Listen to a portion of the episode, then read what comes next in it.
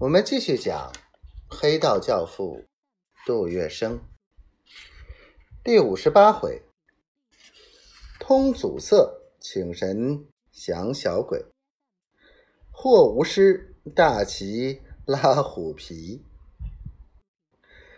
在处事中，弄张大旗拉做虎皮的目的，无外乎让别人产生一种敬畏之心。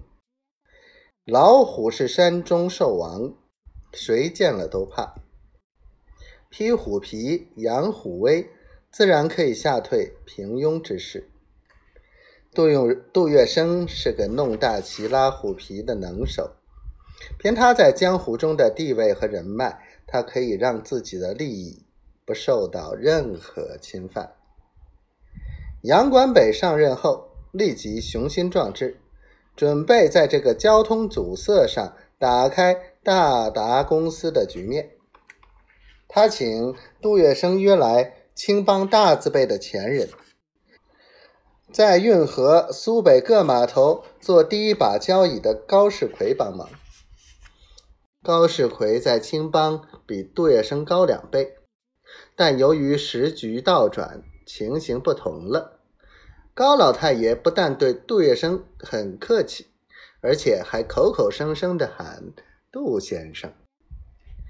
高世奎一约便到，杜月笙告诉他说：“有点小事情，想请高老太爷走一趟洪泽湖。洪泽湖位置在苏皖边境，早先是蚌埠通往清江浦的要道，后来。”因为烟波百里，成了强盗土匪的冤壁。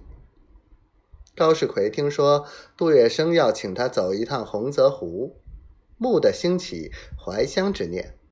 他欣欣然地说：“三十年没有回过家了，既然杜先生要我去，我就走这一遭吧。”杜月笙大喜，当下请问。